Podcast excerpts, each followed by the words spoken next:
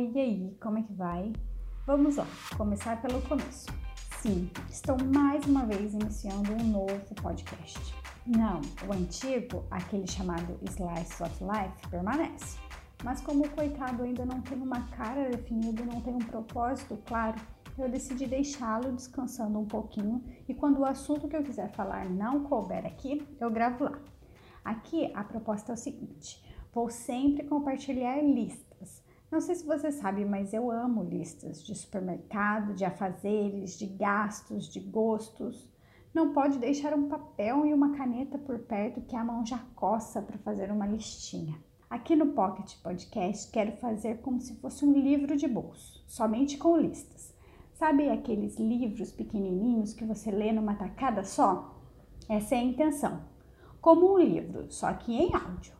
No início quis colocar o nome de podcast de bolso, mas quando eu me deparei com a palavra bolso, me veio logo à cabeça um assunto que definitivamente está na lista das coisas que eu não gosto de falar.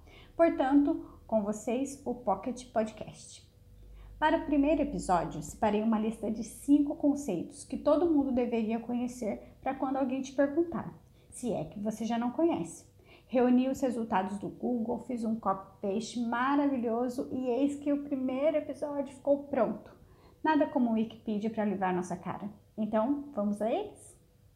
Peraí, eu vou começar direito então. Lista de cinco conceitos que você precisa saber quando alguém te perguntar. Número 1. Um, bentoísmo.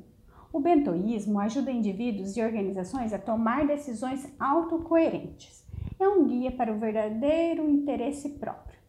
Bentoísmo diz respeito à palavra bento, que deriva de uma palavra japonesa que significa conveniência.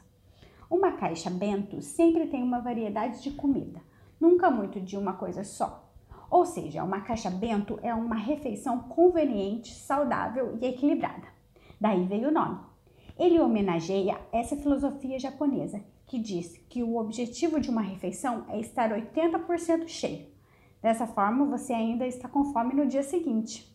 O bentoísmo é uma caixa de bento para os nossos valores e decisões, uma maneira conveniente de fazer escolhas saudáveis e equilibradas e de viver uma vida mais coerente. Ou seja, o bentoísmo é um conceito que te ajuda a tomar decisões a partir de quatro pontos: o eu agora, o eu no futuro, o agora nós e o nós no futuro. O eu agora é a voz mais interessada. Está preocupado com o que quer agora. Eu agora é nosso protetor. Ele quer estar seguro e protegido. É a parte de nós que também quer prazer e autonomia. Eu no futuro é a versão enrugada de si mesmo, que tomou todas as decisões certas, a voz que lembra seus compromissos, o obituário que você gostaria de ter. O eu no futuro é impulsionado pelo propósito, coragem e busca da maestria, valores conquistados ao longo do tempo. O agora nós são as pessoas em quem confiamos e que confiam em nós nossas famílias, vizinhos, colegas de trabalho, pessoas com quem compartilhamos nacionalidade, etnia, gênero, religião, fãs de esporte e quem mais nos identifiquemos. Os principais valores que moldam nossos relacionamentos, agora nós, incluem justiça, comunidade e tradição. Nós no futuro é a próxima geração, nossos filhos e os filhos de todos os outros também. O nós no futuro está preocupado com implicações em longo prazo Valoriza muito a conscientização, o conhecimento e a sustentabilidade. O Bento representa nosso verdadeiro interesse próprio, as áreas que devemos considerar ao tomar decisões e avaliar julgamentos. Número 2. Sororidade. Ai, essa palavra tá tão na moda em época de feminismo. Sororidade é uma união e aliança entre mulheres baseada na empatia e companheirismo, em busca de alcançar objetivos em comum. É meio brega, mas é válido. O conceito de sororidade está fortemente presente no feminismo, sendo definido como um aspecto de dimensão ética, política e prática deste movimento de igualdade entre os gêneros. Do ponto de vista do feminismo, a sororidade consiste no não julgamento prévio entre as próprias mulheres, que na maioria das vezes ajudam a fortalecer estereótipos preconceituosos criados por uma sociedade machista e patriarcal. A sororidade é um dos principais alicerces do feminismo, pois sem a ideia de irmandade entre as mulheres, o movimento não conseguiria ganhar proporções significativas para impor as suas reivindicações. Número 3. Minimalismo. Minimalismo como estilo de vida. Pessoas mais importantes que coisas. De acordo com os escritores Joshua e Ryan, autores do documentário Minimalismo, um documentário sobre as coisas que importam, que retrata a vida de pessoas que vivem apenas com o essencial, o minimalismo é o comportamento que torna pessoas mais importantes que as coisas que elas têm. Com menos importância para o material, podemos abrir espaço nas nossas vidas para o que realmente importa, comenta Ryan, um ex-publicitário bem-sucedido, mas que chegou ao limite de estresse quando foi escalado para vender celulares para crianças de 5 anos. O americano então vendeu 80% das coisas que tinha acumulado: carros de luxo, roupas de marca, um apartamento espaçoso. Demitiu-se e criou o blog Os Minimalistas com o amigo Joshua, ex-empresário que mudou de vida depois da morte da mãe. Ryan explica que o minimalismo não é uma competição sobre quem tem menos coisas. Ao contrário, queremos mais, mais tempo, mais espaço, mais paixão, mais experiências, limpamos a bagunça do caminho da vida para sermos mais livres. A palavra minimalismo surgiu de movimentos artísticos do século XX que seguiam como preceito o uso de poucos elementos visuais e aos poucos foi migrando para o campo do social.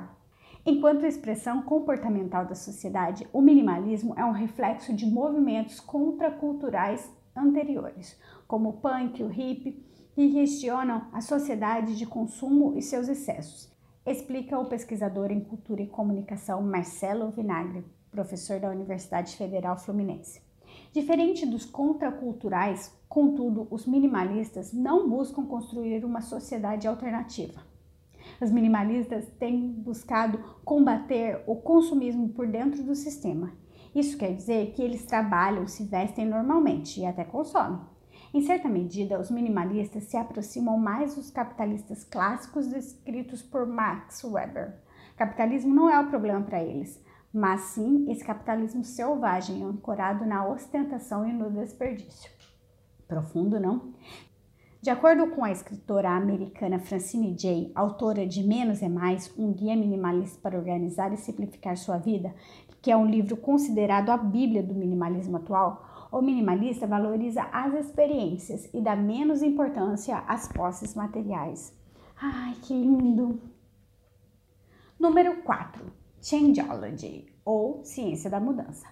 Ao contrário da maior parte dos livros de autoajuda, o psicólogo clínico John Norcross, professor de psicologia da Universidade de Scranton e da Upstate Medical College, escreveu um manual com uma base científica sólida. No livro Changeology, a, ou A Ciência da Mudança, Norcross aponta cinco passos para realizar os seus objetivos. Ele garante que é possível alternar radicalmente a sua vida aplicando as técnicas de mudança passo a passo, recheadas de conhecimentos testados e aprovados. Esta estratégia é fruto de 30 anos de pesquisas e utiliza táticas de modificação de comportamento que têm funcionado com sucesso para dezenas de milhares de pessoas. Mas ele tem uma recomendação inicial: é possível mudar mais do que um comportamento ao mesmo tempo. Por exemplo, nada impede de você controlar a sua dieta e iniciar um programa de exercícios ao mesmo tempo. Entretanto, você não deve tentar fazer mais do que duas mudanças significativas simultaneamente. É preciso ter foco. Então, ele aponta cinco passos para uma mudança comportamental. Primeiro, preparação, a ação essencial para encontrar seus motivos. Segundo, planejamento, uma atitude necessária antes da ação. Terceiro, ação, fazendo acontecer e celebrando as conquistas. Quarto, perseverança, gerindo os deslizes. Quinto, persistência, mantendo o ritmo da mudança. Número 5, serendipidade. Serendipismo ou ainda serendipitia é um anglicismo que se refere às descobertas afortunadas feitas aparentemente por acaso. A história da ciência está repleta de casos que podem ser classificados como serendipismo. O conceito original de serendipismo foi muito usado em sua origem nos dias de hoje é considerado como uma forma especial de criatividade ou das muitas técnicas de desenvolvimento do potencial criativo de uma pessoa adulta que alia perseverança, inteligência e senso de observação. A palavra serendipismo se origina da palavra inglesa serendipity. Serendipity. Deve ser assim, serendipity. Criada pelo escritor britânico Horace Walpole em 1754, a partir do conto persa infantil Os Três Príncipes de Serendip. Esta história conta as aventuras de três príncipes do Ceilão, atual Sri Lanka, que viviam fazendo descobertas inesperadas, cujos resultados eles não estavam procurando realmente. Graças à capacidade deles de observação e sagacidade, descobriam acidentalmente a solução para dilemas impensados. Essa característica tornava-os especiais e importantes, não apenas por terem um dom especial, mas por terem a mente aberta para múltiplas possibilidades. O acaso só favorece a mente preparada. Louis Pasteur. Pense nisso. Então, gente, por hoje é só. Outro dia eu volto com outra lista no Pocket Podcast, ok? Sugestões são sempre bem-vindas e usadas de vez em quando, só quando me dá vontade mesmo. Até mais!